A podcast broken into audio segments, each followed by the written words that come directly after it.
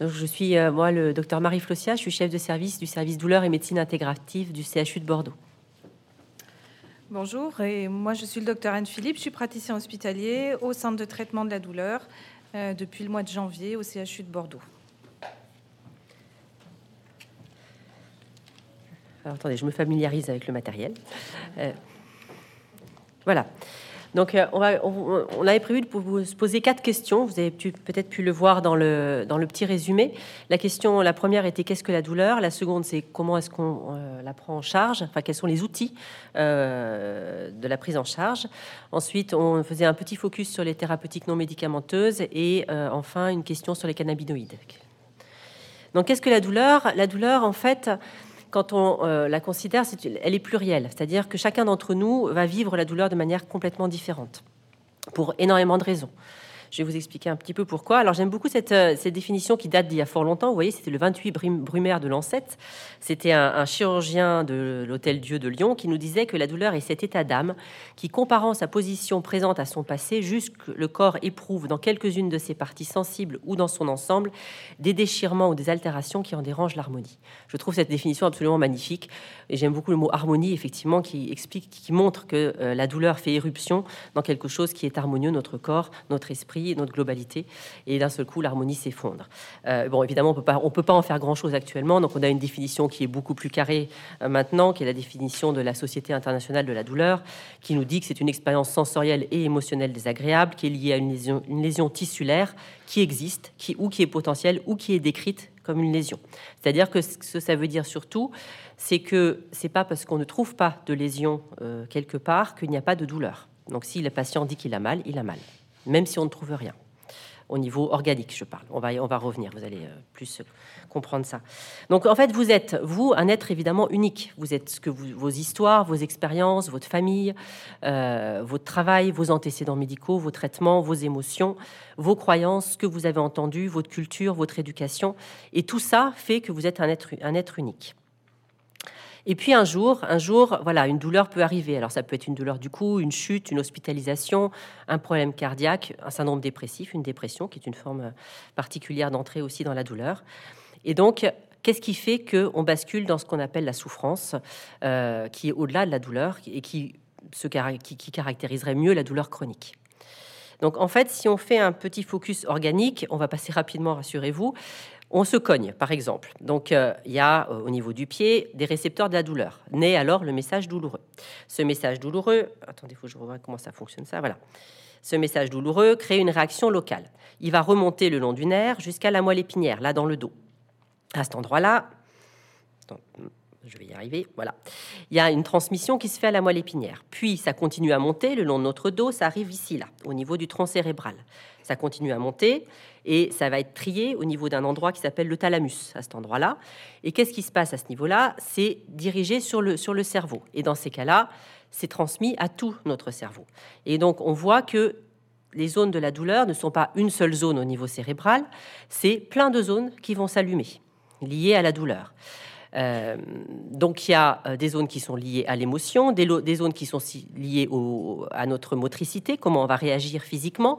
Il y a des zones qui sont liées à la sensation, hein, euh, et puis il y a des zones qui sont liées à tout ce qu'on est conceptualisation cognitive, tout ce qu'on réfléchit autour de la douleur. Et donc finalement, vous voyez que c'est pas juste j'appuie à un endroit, à cet endroit-là, et ça va allumer une lumière là. Non, j'appuie à un endroit là, je pince à un endroit là, je me fais, je fais mal, ça va diffuser dans tout notre corps jusqu'à diffuser dans tout notre cerveau. Et donc ça envahit tout notre mode de fonctionnement. Et donc, euh, effectivement, pourquoi À quoi ça sert? C'est que ça va nous permettre de réagir au niveau moteur. Je me brûle la main, aïe, je retire. Donc ça, c'est le, c'est moteur. Le côté sensoriel, on va percevoir ce qui se passe, ça pique, ça brûle, ça, ça tord, etc. Et puis après, il y a tout ce qui est cognitif. On va essayer de comprendre pourquoi est-ce qu'on a mal. Qu'est-ce qui s'est passé? Tiens, pourquoi est-ce que je me suis euh, pincé? Euh, Il y a un clou qui dépasse. Il va falloir que je le retire pour pas que ça recommence la fois suivante. Donc euh, tout ce qui est intégration.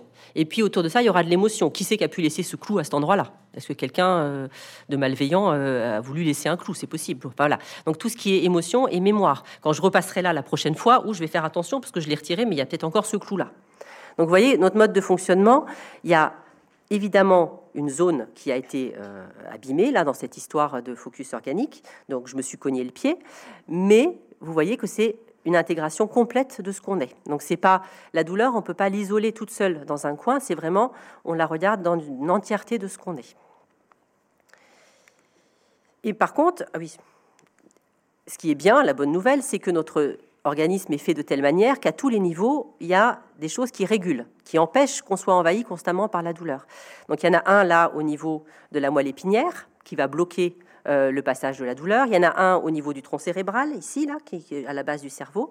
Et puis, euh, il y en a aussi au niveau de notre cerveau, tout ce qui est euh, la, capacité à trier ce qui est important, l'attention qu'on donne aux choses, etc. Ça, c'est notre cerveau qui va trier aussi si la douleur envahit ou pas. Donc, en fait, vous voyez que c'est beaucoup plus complexe que juste un endroit où on se pince, où on se cogne le pied. Et donc, qu'est-ce qui se passe? Eh bien, en fait, tout ça, finalement, tout l'endroit où, on arrive à savoir la partie euh, sensorielle de la douleur, c'est-à-dire que si vous voulez, il y a plusieurs composantes dans la douleur, il y a quatre composantes. La partie sensorielle, qu'est-ce qu'on sent? Donc, j'ai mal où, à quel endroit, est-ce que ça pique, est-ce que ça tord, c'est au bout de l'orteil. Et puis en dessous, là, c'est tout ce que le cerveau, en dessous de l'iceberg, c'est tout ce que le cerveau va créer autour de ça, euh, va, s'imprégner. Et donc, euh, comment est-ce qu'on euh, on va, qu'est-ce, va réagir face à la douleur? Qu'est-ce qu'on ressent? Est-ce qu'on se sent anxieux, en colère, impuissant? Est-ce qu'on a peur? Là, c'est le côté affectif et émotionnel. Qu'est-ce qu'on imagine? Ça, ça dépend de nos croyances, ça dépend de ce qu'on a entendu. Si, par exemple, à un moment dans votre vie, vous avez entendu euh, quelqu'un, un médecin euh, haut placé, qui a pu dire un jour euh, vous aurez mal toute votre vie, ça va ancrer quelque chose et ça va être difficile d'aller le ressortir. C'est une forme de croyance parce que on ne sait pas hein, finalement si on a mal toute sa vie ou pas. Personne ne sait. donc, vous voyez, tout ce qu'on a pu apprendre aussi à, l'école, etc. Les circuits, on a pu apprendre des circuits de la douleur, on a pu lire des choses. Donc tout ça, c'est, ça va, ça va créer un mode de fonctionnement au niveau cérébral. Et puis comment on réagit? Est-ce qu'on a tendance plutôt à se prostrer, à rester dans un coin seul, ou est-ce qu'on a tendance à s'agiter, à s'énerver? Voilà. Et ça, c'est propre à chacun de nous. Et donc vous voyez que finalement, euh, eh bien, en fonction de, notre vie, je reviens sur le, petit schéma du début, en fonction de ce qu'on est et de notre vie, évidemment, euh, et de notre vécu, chacun d'entre nous, on aura peut-être effectivement la même jambe cassée ou le même orteil euh, pincé, mais on, aucun d'entre nous n'aura exactement la même façon de l'intégrer et de le vivre. Et donc c'est pour ça qu'on on est unique et notre douleur, notre vécu de douleur est unique aussi. Alors il y a plusieurs temporalités. Euh, là aujourd'hui on parle douleur chronique, mais quand même revenons rapidement sur la douleur aiguë. La douleur aiguë, c'est je mets la plaque, la main sur une plaque bouillante, mon organisme m'informe par le biais de la douleur que je suis en danger, parce que si je laisse la main, je vais me brûler, je la retire. Donc c'est utile, c'est protecteur et c'est nécessaire à notre vie, la douleur. Hein. Euh, la douleur induite, ce qu'on appelle la douleur induite par les soins, ça en général, ça c'est notre travail à nous. On est, euh, c'est quelque chose qu'on doit essayer de prévoir le plus possible pour éviter que les gens aient mal quand on fait des soins. Donc ça, c'est normalement, ça doit être prévenu. Mais la douleur chronique, donc cette fameuse douleur qui touche 20 euh, à 30% d'entre nous hein, en, France, qui est celle qui apparaît. On dit que ces douleurs chroniques, quand elles durent depuis au moins trois mois, donc c'est pas d'emblée, il faut du temps avant que ça se mette en place. Et celle-là, en fait, elle fonctionne un peu comme des couches d'oignons, c'est-à-dire que au début, vous avez la, lésion initiale, vous vous êtes fait mal. Si jamais je laisse mon pied euh, tout le temps sur l'épine là, non, euh, de tout à l'heure, euh, petit à petit, il va y avoir un retentissement physique. Je vais avoir de plus en effectivement, je vais avoir du mal à marcher. Un retentissement psychique, ça va commencer à envahir ce que je suis, hein, puisque au niveau cérébral, ça fonctionne. Vous voyez, tout tout, tout met en, en place. Et puis, ça peut arriver à l'anxiété et à la dépression. Et puis, petit à petit, bah, je vais plus pouvoir bouger, je vais plus marcher, donc je vais, avoir un déconditionnement à l'effort, c'est-à-dire que je vais plus faire d'efforts, je de, je ne vais plus bouger du tout. Hein. Et puis, on peut arriver jusqu'à isolement, désocialisation, perte d'emploi, etc. Donc, vous voyez que ça peut être euh, vraiment complet cette, cette, altération. Et donc, c'est vraiment comme des couches d'oignons. Donc, on va travailler nous à prendre en charge chaque couche euh, qui pose problème pour la personne et qui altère sa qualité de vie. Et donc, évidemment, vous vous doutez bien que là, le médicament, ben, il n'est pas tout puissant. C'est une réponse parmi d'autres. Ça ne veut pas dire qu'il ne faut pas le faire, mais ça fait partie de toutes les réponses qu'on peut apporter. Et donc, prendre en charge cette douleur chronique, ça nécessite évidemment de travailler pas un, seul médecin, il faut, il faut travailler avec en multidisciplinarité, pardon. Donc ça veut dire avec les infirmières, avec les kinés, avec les assistantes sociales, avec les psychologues, et c'est là qu'on arrive à prendre en charge complètement euh, le problème de cette douleur en couche d'oignon. Vous voyez. Et donc on va utiliser ce qu'on appelle les modes différents, multimodales, c'est-à-dire qu'on va mettre en place évidemment des médicaments, enfin je dis évidemment après parfois pas tout le temps, mais des traitements locaux, des traitements euh, non médicamenteux et donc c'est là qu'on va arriver à soulager le patient euh, et à le prendre en charge euh, de manière la plus, la, plus correcte possible. Et donc le docteur Philippe va développer cette partie-là après moi. Juste parce que vous allez en entendre parler par la suite de l'exposé, il y a plusieurs mécanismes aussi. Vous voyez que la douleur est vraiment pluriel encore par un autre chose. Il y a plusieurs mécanismes. Il y a ce qu'on appelle la nociception, quelque chose que vous avez tous senti un jour, vous vous cognez, ça fait un bleu, euh, ça stimule les récepteurs de la douleur et ça fait mal. Bon, ça c'est une douleur qu'on connaît tous. Il y a le neuropathique, c'est la douleur des nerfs dont vous parlera tout à l'heure docteur Philippe. C'est-à-dire que euh, vous avez une lésion quelque part sur un nerf ou au niveau cérébral et ça va créer une douleur particulière qui fait des brûlures, des piqûres. Vous la connaissez tous, celle-là, c'est quand vous vous cognez le coude, vous sentez le cubital, là, qui est le nerf cubital, qui clic. Et ça, c'est une douleur particulière. Ça, c'est la douleur neuropathique. Celle-là, elle est assez fréquente aussi. Après, il y a des douleurs un peu plus spécifiques qui sont ce qu'on appelle, alors je ne rentre pas dans les détails, il y a des douleurs qu'on dit nociplastiques, c'est-à-dire que c'est le système de la douleur complet qui finalement, on ne sait pas très bien pourquoi, fait que le patient est plus sensible et, sent plus la douleur que les autres. Euh, il y a des douleurs inflammatoires, où là, par exemple, des arthrites, des choses comme ça, où là, il y a une inflammation locale qui dure. Et puis il y a des douleurs somatoformes. Alors ça, c'est des choses encore particulières où on ne retrouve pas de lésion, mais le patient a mal. Donc on, voilà, on travaille sur, euh, sur d'autres choses. Mais c'est juste pour vous dire que vous voyez, la douleur, c'est vaste et c'est multiple. Donc c'est multiple euh, dans ces zones d'impact au niveau de notre cerveau, c'est multiple dans ces mécanismes, c'est multiple dans ses composantes affectives, émotionnelles, cognitives, vous voyez tout ça, et euh, c'est multiple dans sa durée, aiguë, induite, chronique. Donc vous voyez, il y a plein de, multiplicité. De multiplicité pardon. Et donc voilà, donc je vais laisser la place au docteur Philippe pour euh, ouvrir la boîte à outils. Donc effectivement, vous l'avez bien compris, euh, la douleur est un processus multifactoriel, c'est-à-dire qu'en règle générale, il y a plusieurs choses qui font qu'un être, un individu donné va présenter une douleur. Et comme je dis souvent aux patients, si je mets 10 individus qui ont exactement les mêmes radios que vous et opérés par le même chirurgien que vous au même moment que vous, eh bien, on va avoir des tableaux douloureux différents. Du coup, notre approche à nous sur le plan euh, du centre de traitement de la douleur, c'est une approche pluridisciplinaire avec plusieurs euh, professionnels de santé qui vont utiliser des outils différents qu'on va découvrir à travers la boîte à outils dont on peut se servir pour euh, vous accompagner lorsque les douleurs sont devenues très inconfortables. Alors les médicaments, c'est la chose à laquelle on pense tous en premier, et souvent on nous dit mais vous n'avez pas un nouveau traitement, docteur? Euh, Alors des nouveaux traitements, on n'en a pas tant que ça, mais c'est surtout que ça ne règle pas tout. Ça ne règle pas tout. D'abord parce qu'on n'en a pas énormément. D'autre part parce qu'ils euh, agissent pas tous au même endroit, donc il faut qu'on cible l'endroit où va agir le médicament pour essayer de coller au maximum à la réalité physiologique, psychologique de la douleur. Et puis parce que malheureusement, ils sont pas toujours très très bien tolérés. Et puis parce qu'aujourd'hui, et c'est plutôt une bonne nouvelle, les patients euh, sont plus en demande de techniques non médicamenteuses, euh, telles qu'on vous les décrira tout à l'heure, que euh, la pilule magique qui fait que les douleurs vont, comme par enchantement, disparaître. Alors l'exercice physique, l'exercice physique a un rôle fondamental. Pourquoi? Parce que comme vous l'a dit euh, ma collègue Marie, euh, la douleur chronique, au bout d'un certain temps, fait qu'on est déconditionné à l'effort. C'est un cercle vicieux. Plus on a mal, moins on bouge. Moins on bouge, plus c'est compliqué de se remettre en mouvement.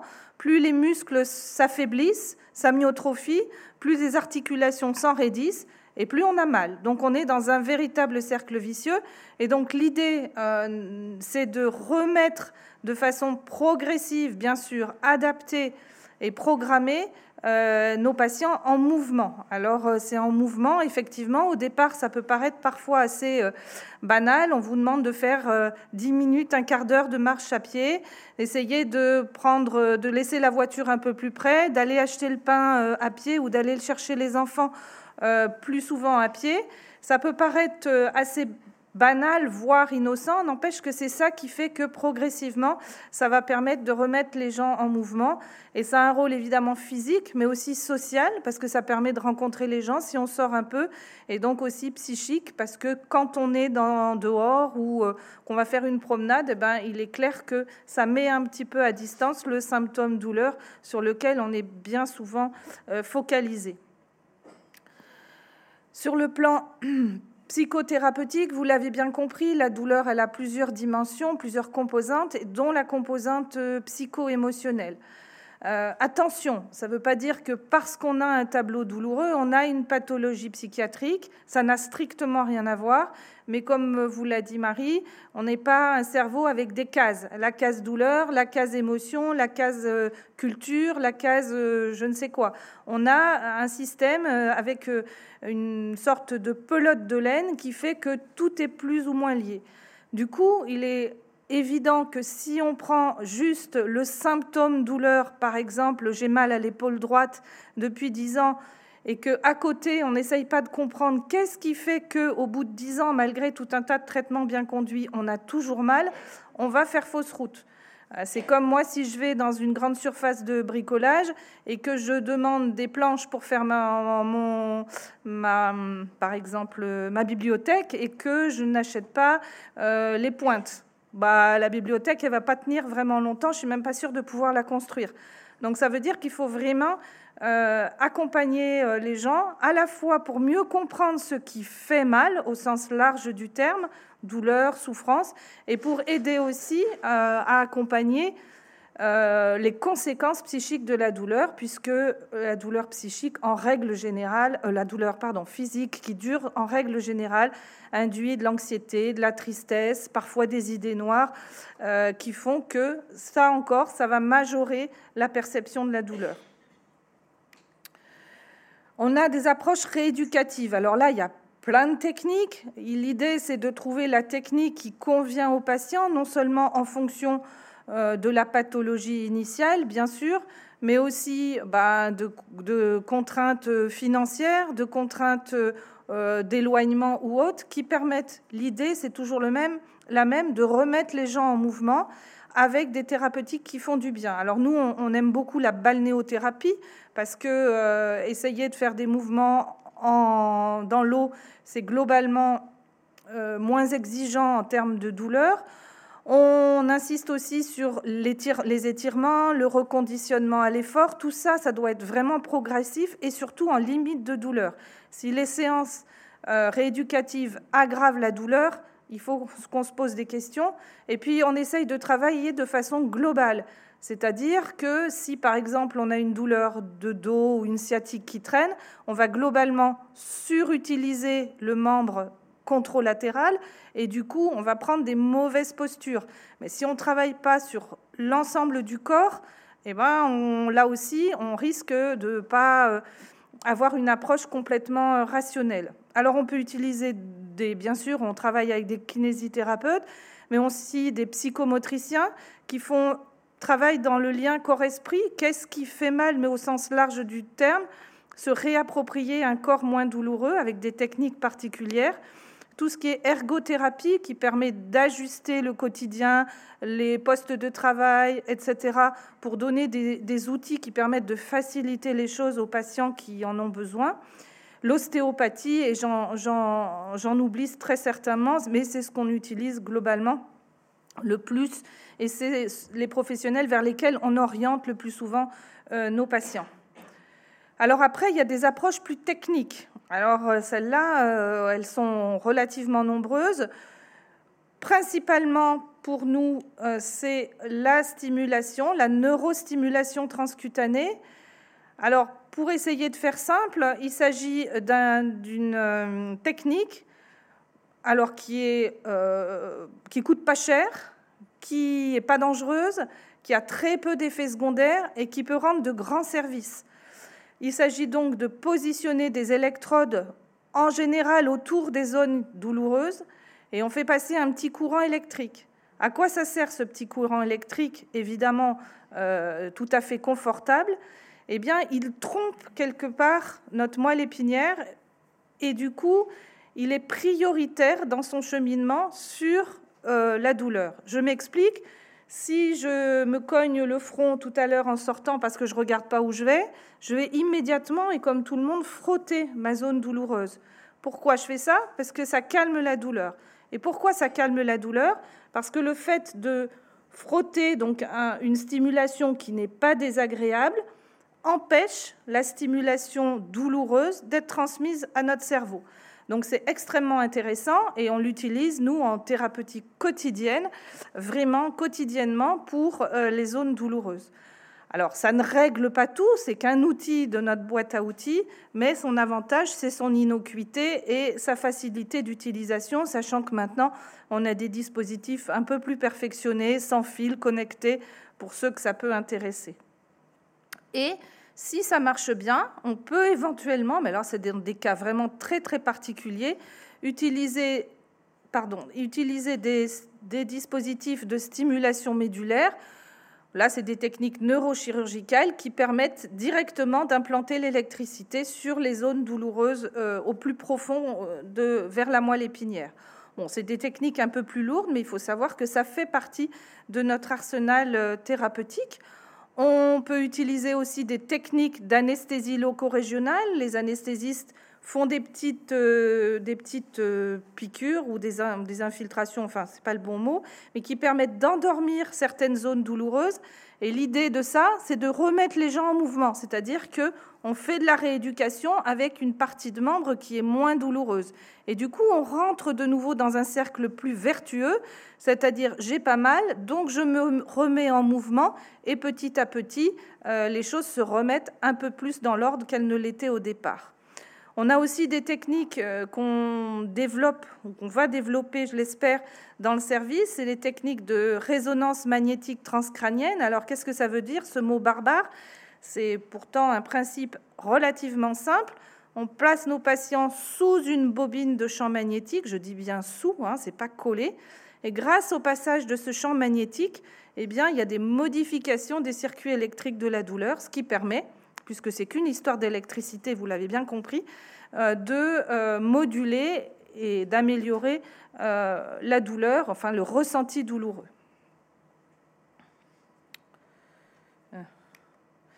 L'acupuncture, évidemment, ça fait partie des techniques qu'on utilise aussi, qui, dont on sait aujourd'hui qu'elle joue un rôle intéressant dans la modulation de la douleur. Alors à la baisse, hein, ce qu'on espère, c'est moduler la douleur pour la diminuer, évidemment. Et donc on, est assez euh, ouvert aussi, euh, et même très ouvert à ce type de techniques qui sont reconnues comme étant des outils intéressants dans la prise en charge euh, de la douleur. Et puis euh, les approches euh, psychocorporelles euh, qui, sont, qui sont utilisées aussi, tout ce qui est relaxation, sophrologie, touche et massage ou autres techniques qui permettent de retrouver pour faire les choses, dire les choses simplement, un corps moins douloureux, c'est-à-dire se réapproprier un corps qui ne soit pas que douleur, ce qui malheureusement arrive très souvent quand les patients arrivent avec euh, des, douleurs évoluant depuis plusieurs mois, voire plusieurs années, euh, comme on le voit assez régulièrement. Du coup, euh, le but, l'objectif de notre boîte à outils, donc, euh, dont on va sortir les outils en fonction évidemment des patients, c'est jamais les mêmes à chaque fois. Déjà, ça dépend des souhaits des patients, de la pathologie en cause, de ce qui a déjà été essayé avec plus ou moins de succès et de ce que les patients ont envie de s'approprier. Euh, donc l'objectif, c'est finalement de retrouver un équilibre, de retrouver un certain confort euh, faut avoir des objectifs réalistes, hein, c'est-à-dire que faire disparaître une douleur chronique euh, en totalité et comme nous disent certains patients, je voudrais revenir comme avant. Hélas, ça reste compliqué pour toutes les raisons aussi parce que le système de la mémoire influence très fortement euh, la douleur. C'est comme le vélo, ça. Hein.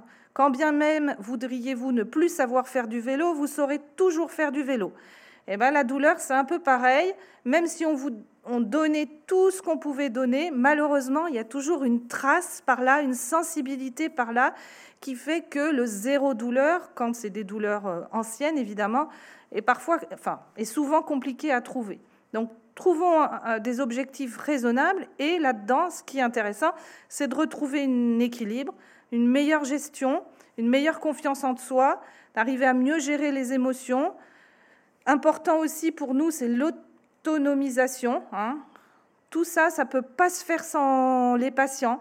Nous, on, peut donner des outils, mais si on s'en sert pas, ça va pas servir à grand-chose. Euh, voilà. Et finalement, améliorer globalement le confort euh, qui a été euh, perdu et réavoir des projets, pouvoir refaire des projets.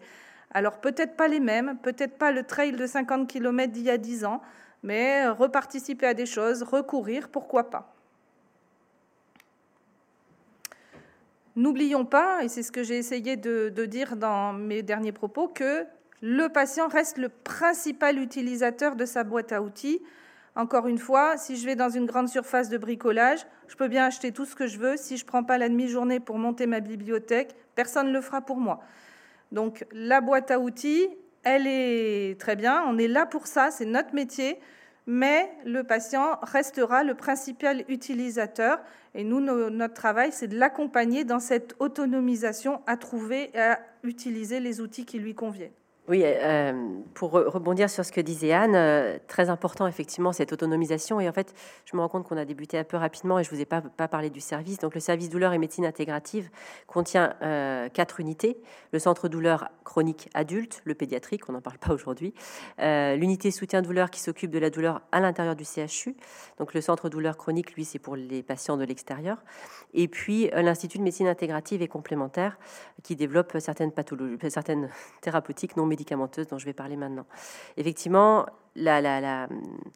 un des grands objectifs euh, qu'on se donne, nous, en tant que soignants dans le service, c'est vraiment ça, c'est, cette autonomisation euh, dont parlait Anne. Et on a vraiment besoin de travailler tous ensemble en pluridisciplinarité avec le patient pour l'accompagner dans cette autonomisation. Et donc les outils qu'on développe sont vraiment très liés à cette autonomisation. D'ailleurs, ce soir, je vous remercie, euh, nos deux infirmières et notre cadre, d'être là euh, et d'être venus euh, nous, écouter. Je continue. donc, les thérapeutiques complémentaires, qu'est-ce que c'est? Il y en a énormément. Actuellement, il y a un institut, qui, enfin une société savante, hein, qui se charge de les répertorier. Ils en sont à 202 exactement. Donc, vous voyez qu'il y a énormément de thérapeutiques complémentaires. On va en cibler deux pourquoi deux? Parce que c'est celle que nous on travaille euh, et que on, va travailler sur des, sur des, des, thérapeutiques qui ont, des bases euh, scientifiques qui sont validées. Donc je vais, je vais vous en parler un peu. Euh, on parle actuellement de médecine intégrative et complémentaire. Qu'est-ce que c'est? C'est l'association des médecines conventionnelles, donc tous les thérapeutiques qu'on a actuellement, et complémentaires, dans une approche scientifique validée, centrée sur le patient avec une vision pluridisciplinaire. Donc vous voyez, on est vraiment, c'est une médecine de la globalité. On, exactement ce qu'on fait dans la douleur. On observe, enfin, on, évalue le patient dans son entièreté et on va proposer des thérapeutiques en complément de ce qu'il y a déjà, des autres médicaments, des traitements locaux, etc. dont Anne a parlé. C'est très différent des médecines qu'on dit alternatives. On n'est pas à la place d'eux, on est vraiment en complément ou des médecines parallèles qui associent, donc vous voyez, euh, une approche diagnostic non conventionnel. Donc on n'est pas dans cette thérapeutique-là, nous on est vraiment dans euh, des interventions qui sont validées par la science. Et donc les deux dont je vais vous parler, c'est l'hypnose clinique et thérapeutique et la méditation de pleine conscience, qui sont celles qu'on développe beaucoup euh, au CHU de Bordeaux et principalement dans le service. Donc la méditation de pleine conscience, vous avez dû en entendre parler, ce qu'on appelle mindfulness, euh, qui a été traduit en, français pleine conscience. Des, méditations, il en existe plein. Hein. C'est comme le sport. Si je dis je fais du sport, ben, vous savez pas très bien ce que vous faites. Si je fais de la méditation, vous savez pas très bien ce que vous faites. Il en existe énormément. Nous, on a ciblé celle-là pour des raisons, je reviendrai peut-être tout à l'heure. Et donc l'idée, euh, c'est de travailler sur la conscience et la représentation de sa propre existence. Et on va observer nos états mentaux instant après instant, notre corps, nos pensées et nos émotions, principalement. En gros, c'est ça. Euh, donc c'est une attention vigilante, une présence attentive à ce qui se passe en nous au moment présent. Et donc c'est pas l'anticipation, les rêveries, c'est vraiment revenir toujours dans l'ici et le maintenant. Et donc ressentir le corps et l'esprit dans le moment présent, sans jugement, sans attente en fait, et sans, sans se fixer vraiment d'objectifs immédiats. Ça, c'est pas, pas évident. Mais normalement, quand, effectivement, quand on débute, on a évidemment tous envie d'être mieux, on est bien d'accord, mais euh, vous savez pas très bien finalement dans, cette mise en place de la méditation ce qui va vraiment émerger pour que vous soyez mieux. C'est pas si évident que ça. En Occident, elle est très utilisée comme une thérapie pour la réduction du stress et la prévention des rechutes dépressives. C'est pour ça qu'elle est euh, validée et maintenant de plus en plus sur la douleur. Et donc, en fait, qu'est-ce qu'elle fait? Elle modifie, en gros, c'est vraiment du, condensé, hein, ce que je dis. Euh, elle modifie le rapport qu'on a face aux problèmes de la vie et elle nous permet de faire avec. Donc, on n'est pas dans le contrôle, on n'est pas dans la lutte, on n'est pas dans l'abandon, on n'est pas dans le laisser-faire ni la, résignation. L'idée, c'est vraiment de faire avec, d'expérimenter cette douleur sans forcément avoir une réaction excessive liée à cette douleur. Donc, vous voyez, on travaille sur tout ce qu'on a parlé tout à l'heure euh, au niveau cérébral, de l'émotion, de la cognition, etc. Donc, euh, il y a, c'est juste pour vous montrer rapidement, donc ça agit en fait maintenant avec les neurosciences, on a quand même euh, beaucoup, ça a été énormément étudié. Donc, euh, on sait qu'au niveau cérébral, c'est un état de conscience particulier de la méditation qui va agir à la fois sur les zones de l'attention, sur les zones de l'humeur. Donc, on va modifier ça. En même temps, ça va agir au niveau du stress via les glandes surrénales qui sont là, donc ça va limiter l'expression du stress. Et puis, ça va jusqu'à, alors là, on est sur des, là, c'est le, les méditants comme nous sommes lambda. Et là, on rentre dans les grands méditants hein, qui font plus de 40 000 heures de méditation, euh, qui ont plus de 40 000 heures de méditation. On a remarqué que, donc c'est euh, Christophe André, euh, Mathieu Ricard, dont vous avez entendu parler, que ceux-là, ils avaient en fait au niveau de leur ADN, donc des chromosomes, une destruction moins rapide du bout de l'ADN. Donc il y, a, un effet sur le vieillissement. Voilà. Donc, mais ça, c'est pour les grands méditants. Et donc, en fait, pourquoi est-ce qu'on utilise celle-là? Parce qu'il euh, y a un grand monsieur qui s'appelle John Kabat-Zinn, euh, il y a 40 ans aux États-Unis, qui a développé un protocole qui s'appelle Mindfulness Based on Stress Reduction, MBSR, donc la, pleine conscience basée sur la réduction du stress, et qui l'a, et c'est un protocole qui maintenant a été énormément étudié et validé sur plein d'indications. Et donc, vous voyez, c'est 8 séances de 2h30 euh, euh, par semaine, plus une journée de silence, et il y a des exercices quotidiens à faire. Donc, c'est un vrai entraînement. Hein. Il y a des, donc, c'est des moments où il y a de la méditation assise, il y, a il y a du yoga, il y a des échanges de groupe. Donc c'est quelque chose qui est très très euh, cadré. Et oups, pardon, excusez-moi. Et donc, euh, c'est ce type-là que nous, on propose euh, pour les patients qui ont des, pathologies douloureuses. Donc, vous voyez qu'effectivement, ça a été étudié sur la douleur chronique et on sait que ça améliore la douleur, la qualité de vie, la dépression. Sur les maux de tête que, que sont tous ces, vous savez, migraines, céphalées, on sait que ça diminue l'intensité.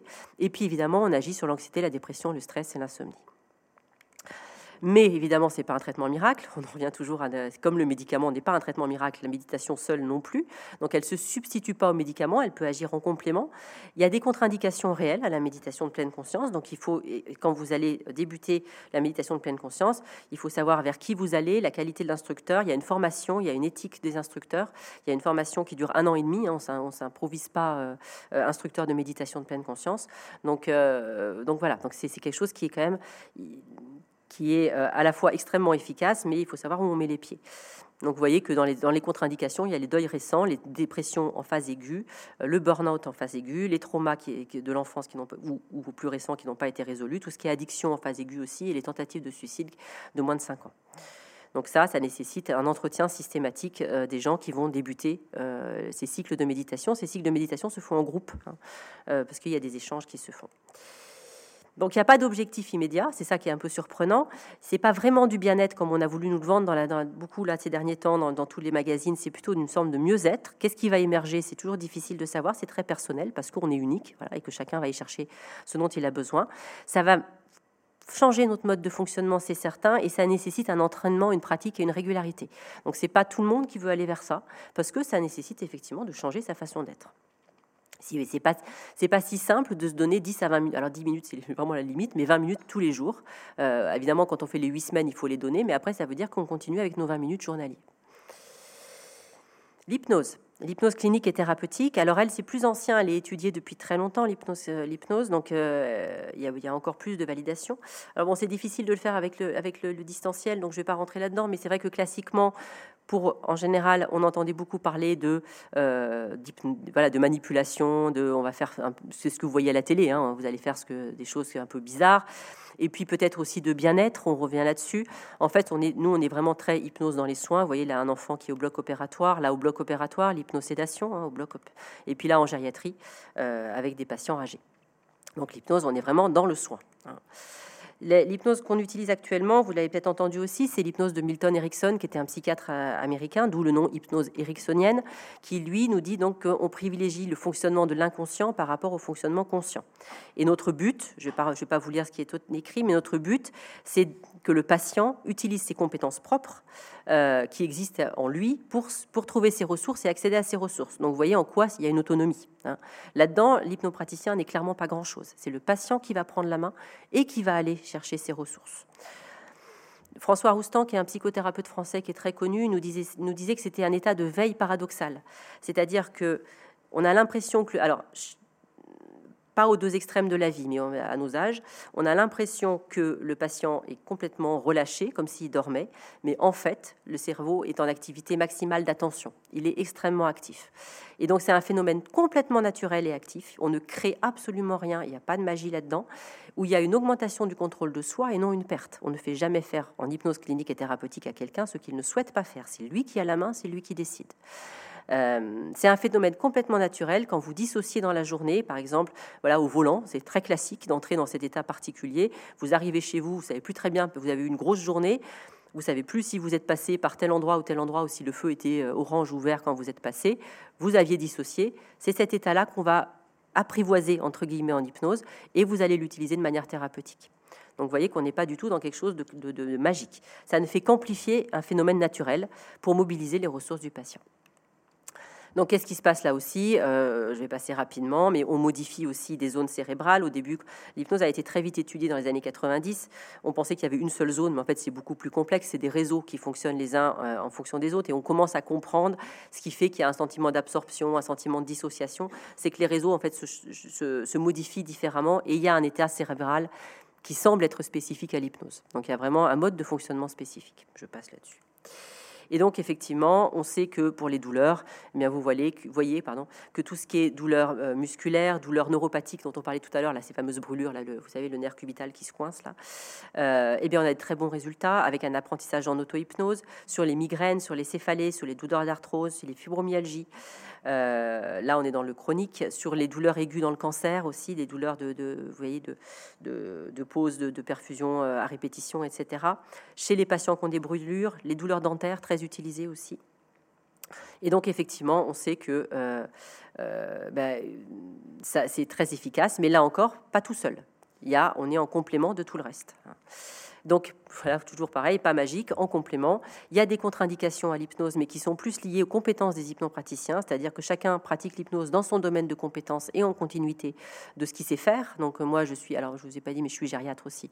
Donc, je suis spécialiste de la douleur, je suis gériatre, donc je m'occupe des patients âgés. Euh, je ne vais pas aller proposer de l'hypnose à une jeune fille anorexique de 17 ans, ce n'est pas mon domaine par ailleurs, je ne sais pas poser ces diagnostics-là et les autres traitements, je ne ferai pas ça. Voilà, donc je ne fais pas tout en hypnose. les, les contre-indications sont vraiment liées à nos compétences euh, personnelles. Euh, il n'y a pas d'effet indésirable. Non, en tout cas, c'est pas rapporté dans la littérature. Alors ça, c'est, ça peut être discutable, hein. mais en tout cas, il n'y a pas de, d'effet indésirable majeur, comme avec certains médicaments.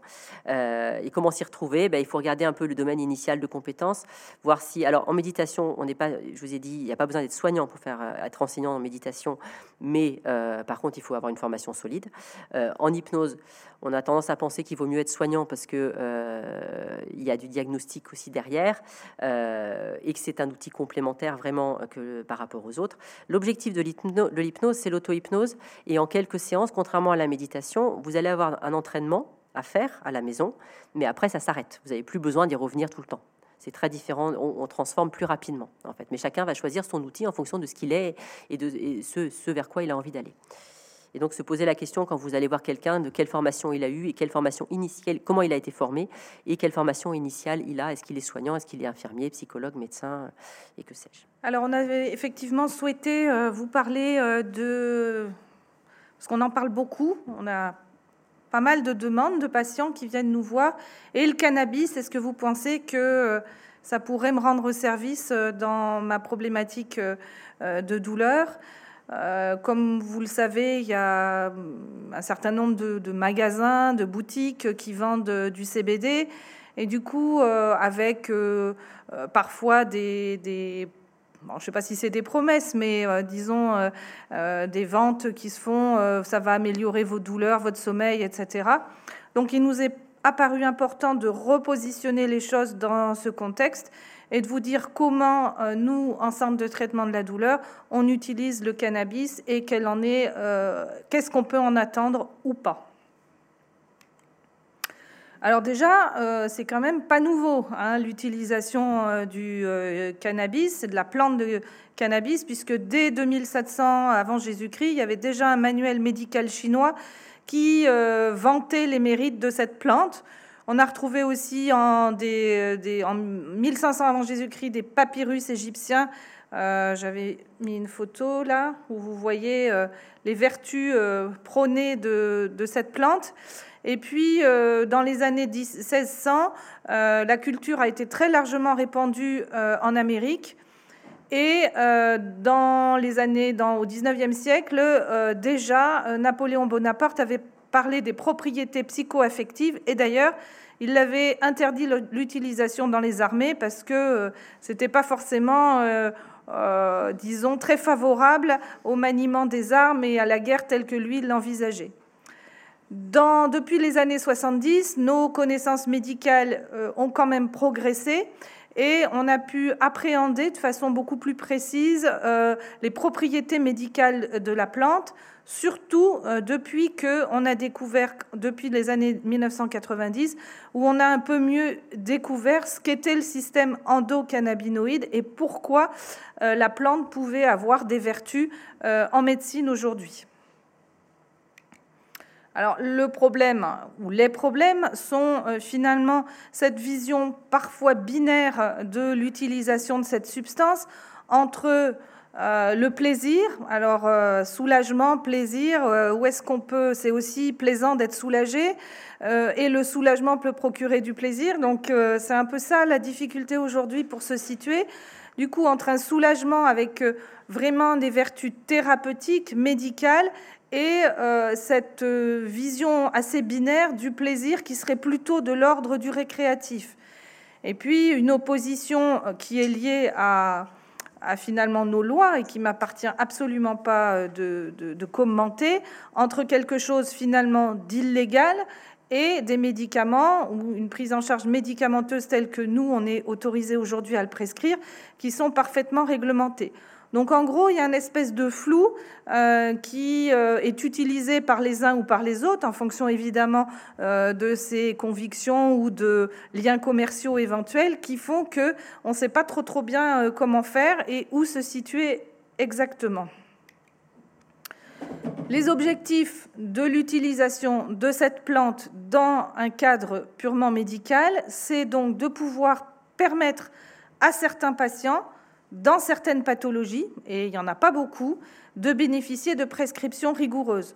On est euh, toujours dans cet euh, objectif, on cherche à soulager, mais d'un autre côté, on ne cherche pas à nuire, et surtout, on essaye de trouver toujours le meilleur rapport entre les bénéfices qu'on peut attendre d'un traitement, cannabis y compris, et les effets secondaires qu'on essaye de limiter au maximum. Et du coup, les objectifs de l'expérimentation telle qu'on la pratique aujourd'hui, c'est de permettre à nos patients de bénéficier de produits fiables, surtout dans leur composition et dans un cadre réglementé, puisque, euh, ce n'est pas dévoiler un grand secret, les produits qu'on peut acheter euh, sur Internet ou ailleurs sont pas forcément d'une composition si stricte que ça, avec une, euh, des certaines, certaines tolérances dans la composition qui fait que c'est pas si simple que ça, ni si fiable que ça. Alors de quoi parle-t-on? On parle d'une jolie plante qui s'appelle Cannabis sativa et qui a des propriétés intéressantes en médecine. Vous l'avez compris, c'est pour ça qu'il euh, y a toute euh, cette expérimentation en cours. Avec dedans deux substances actives dont vous avez probablement tous entendu parler. Donc du CBD, dont on a prouvé qu'il y avait un intérêt, ça ne veut pas dire que c'est révolutionnaire, là non plus, dans certaines formes d'épilepsie rebelles et résistantes et globalement sur l'anxiété, les troubles du sommeil, mais très peu, très peu d'intérêt dans la douleur. L'avantage du CBD, c'est pour ça qu'il est en vente dite libre et que globalement euh, c'est toléré, c'est parce qu'il y a moins de risques de dépendance qu'avec le THC. Alors le THC, par contre, mais il y a d'autres euh, substances. Hein. ça, c'est les deux principales, mais il y en a plein d'autres. Le THC, c'est la, substance la plus psychoactive et du coup euh, qui entraîne euh, un risque de dépendance et d'autres effets indésirables. Hein. il n'y a pas que la dépendance. et dont l'effet, et c'est pour ça qu'il y a toute cette, cette problématique actuellement, dont l'effet est recherché dans l'utilisation dite festive. Cela dit, c'est un produit qui a un effet on le sait, sur la douleur, sur le sommeil, sur l'appétit, sur les nausées. Et du coup, euh, d'où aujourd'hui l'utilisation qui est rendue possible grâce à l'expérimentation nationale avec euh, la possibilité de prescrire le THC qui, je le rappelle, n'est pas euh, autorisé, dont l'utilisation n'est pas légale aujourd'hui autrement que dans ce contexte-là. Alors, ce qu'on sait aujourd'hui, c'est qu'on dispose nous-mêmes, de même qu'on dispose d'un système de récepteurs à la morphine, et qu'on peut produire nous-mêmes des substances qui ressemblent à la morphine, des endorphines. Il suffit de, voilà, il y, a, des façons de faire sécréter nos endorphines. Après, par exemple, avec l'appareil dont je vous ai parlé tout à l'heure, ou avec l'exercice physique, on va faire sécréter des substances qui sont comme la morphine, avec un intérêt sur le plan euh, de la douleur en particulier, eh bien, on dispose aussi en nous d'un système endo, en nous, cannabinoïde. Et en particulier, on a des récepteurs, c'est-à-dire euh, des, c'est-à-dire des petites cellules qui vont permettre aux substances contenues dans les fleurs de cannabis, entre autres le THC et le CBD, de se fixer. Et grâce à ça, grâce à euh, cette fixation de ces substances sur ces fameux récepteurs endocannabinoïdes, eh ben, ça va permettre de moduler certaines fonctions physiologiques. Euh, et donc, c'est dans ce cadre-là que ça a un intérêt sur, on va y revenir, les nausées, les vomissements, euh, la douleur, l'anxiété, etc. Et donc, c'est un système qui existe, qu'on a en nous, qu'on connaît mieux aujourd'hui et sur lequel euh, peuvent se fixer euh, ces euh, substances contenues dans les fleurs de cannabis et ça permet de moduler certaines fonctions du corps humain. Alors, ce n'est pas non plus une nouveauté, parce qu'il y a en France déjà deux produits qui sont commercialisés alors sous euh, des prescriptions assez particulières, hein, c'est qu'il faut qu'on demande une autorisation d'utilisation à l'agence du médicament, donc ça se fait pas comme ça. Hein. on ne peut pas vous faire une ordonnance avec euh, voilà le marinol, donc il y a un produit euh, qui est du THC en fait, pardon, et qu'on peut avoir en autorisation temporaire d'utilisation dans certaines douleurs particulière, rebelle, avec vraiment un encadrement extrêmement euh, précis. Et puis un autre produit qui là est utilisé dans certaines formes d'épilepsie euh, rebelle, mais c'est pas mon propos. Alors aujourd'hui, qu'est-ce qu'on fait? Qu'est-ce qu'on peut faire et qu'est-ce qu'on a le droit de faire sur le plan euh, médical réglementaire? Eh bien, depuis euh, maintenant 18 mois, euh, il a été euh, mis en place, lancé une expérimentation nationale par l'Agence nationale du médicament qui nous autorise, à condition qu'on soit formé, en centre de traitement de la douleur pour ce qui est de la douleur, mais il y a d'autres spécialistes qui peuvent utiliser dans d'autres indications, le cannabis avec du CBD, du THC, des deux, à des quantités variables en fonction de ce qu'on recherche comme soulagement. Alors au départ, au départ, les objectifs de cette expérimentation, c'était surtout de savoir si on peut à terme généraliser l'utilisation du cannabis. Est-ce que le circuit va fonctionner?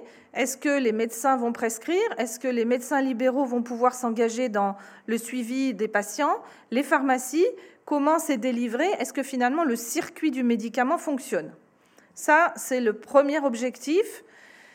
Le deuxième objectif, évidemment, puisqu'on remplit euh, un certain nombre de données, bien sûr, euh, c'est de savoir si ça marche. Je vais vous faire simple. Si ça marche, quel produit marche, sur quel type de douleur, sur quels aspects de la douleur. Est-ce que c'est sur la sensation douloureuse? Est-ce que c'est sur euh, le sommeil Est-ce que c'est sur la qualité de vie en général Sur euh, euh, voilà comment globalement les gens se sentent avec le produit Et évidemment savoir s'il y a des effets indésirables, à quel taux, comment, lesquels, etc.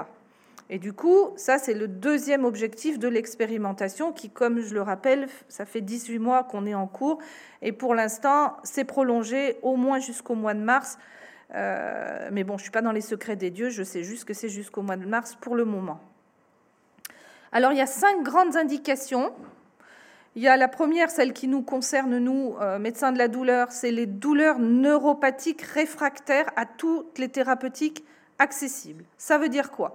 Ce sont malheureusement des patients atteints de douleurs neuropathiques, donc j'en cite quelques-unes, sclérose en plaques, euh, accident vasculaire cérébral avec des douleurs extrêmement invalidantes. Ça peut être malheureusement des séquelles de lésions cérébrales. Ça peut être par exemple des sciatiques traînantes. Ça peut être des douleurs neuropathiques après chirurgie. Je prends l'exemple d'une chirurgie du thorax ou une chirurgie du sein. Ça induit souvent ce type de douleur avec des caractéristiques extrêmement précises que sont brûlures, fourmis, décharge électrique, coups d'aiguille, engourdissement, euh, etc. Tout un tas de symptômes qui sont parfaitement bien décrits par les patients. Il faut en général qu'il y ait un retentissement sur la qualité de vie. Et puis, il faut qu'on puisse prouver lors de notre première prescription que le patient a déjà eu un certain nombre de traitements qui n'ont, entre guillemets, pas fonctionné. Donc c'est ça l'indication vraiment dans, dans ce qu'on fait aujourd'hui. Donc ça limite quand même le champ, de, le champ des, des possibles. D'autres collègues peuvent prescrire en neurologie sur certaines formes d'épilepsie, puisque je vous ai dit tout à l'heure qu'on avait prouvé que euh, la plante pouvait avoir un rôle dans ces pathologies-là. Certains symptômes en oncologie, euh, nausées, vomissements, altération de l'état général, fatigue extrême, ça a un, rôle aussi. Donc en situation, soit c'est en, cancer en cours de traitement, soit malheureusement dans des situations plus avancées de type palliatif. Et puis tout ce qui est spasticité, c'est-à-dire la raideur euh, qu'ont certains patients et qui fait mal dans certaines pathologies comme la sclérose en plaques. Donc en gros, euh, on est trois disciplines à pouvoir l'utiliser les médecins de la douleur, les médecins de rééducation fonctionnelle et ou de neurologie et les médecins qui s'occupent d'oncologie. Mais aujourd'hui, sont vraiment les médecins de la douleur qui ont le plus prescrit euh, le cannabis euh, dans le cadre de cette expérimentation. Alors, bah, je l'ai faite, excusez-moi, je viens de faire mon petit commentaire avant de vous avoir passé la diapo. Donc, qu'est-ce que sont des douleurs neuropathiques? Ça fait jamais de mal. C'est des lésions du tissu nerveux. Il faut quand même savoir qu'à ce jour, il y a 7% de la population qui est concernée par une douleur neuropathique, donc ce qui est quand même pas négligeable. Donc ça peut être aussi, oui j'ai oublié, les, diabètes, je l'ai mis là, les douleurs du zona, etc., etc. Il y en a pas mal et je vous ai déjà dit les caractéristiques hein, des brûlures, des coups d'électricité, des fourmis, des engourdissements euh, que j'ai déjà cités euh, précédemment. Et comment on fait? Ben Déjà, il faut euh, que ce sont en général des patients qui nous sont adressés, soit parce qu'on les connaît depuis un certain temps et qu'on a essayé pas mal de techniques de notre boîte à outils et que malheureusement, malgré une utilisation tout à fait optimale, bah, ça ne marche pas forcément bien. Euh, soit ce sont des médecins généralistes ou euh, spécialistes qui nous adressent les patients en nous demandant si on, ils ne pourraient pas relever de ce type de euh, prise en charge. Du coup, en pratique, en pratique, nous, médecins de la douleur, on inclut les patients qui vont être dans un registre euh, national euh, qui va permettre effectivement de faire des études scientifiques intéressantes justement pour savoir si ça marche, si ça marche pas, etc. Et puis ensuite, les produits sont distribués par la pharmacie hospitalière et ensuite par les, les pharmacies de ville. Et les renouvellements des produits se font pour une part par nous et pour une part par les médecins euh, généralistes. Il faut par contre avoir bénéficié d'une petite formation de l'ordre de deux heures. On a plusieurs présentations. On a de l'huile avec des concentrations variables, des mélanges CBD, THC ou l'un ou l'autre. Et on a aussi, dans certains cas, mais j'ai très peu utilisé jusque-là, des fleurs à vaporiser pour euh, des, douleurs euh, paroxystiques. Il faut vraiment, vraiment qu'on soit rigoureux dans les contre-indications. Il y en a quelques-unes. Euh, pathologie cardiovasculaire récente, pathologie neurologique récente, les addictions, encore que euh, c'est pas complètement contre-indiqué, mais c'est pas recommandé. Euh, des pathologies psychiatriques qui ne seraient pas équilibrées, certaines insuffisances du rein, du foie. Enfin bref, on a quand même des contre-indications et ça nécessite aussi un suivi des effets indésirables. Et s'il y a un effet indésirable, très clairement, si le bénéfice n'est pas supérieur aux risques encourus ou aux risques euh, qui surviennent, on arrête le traitement.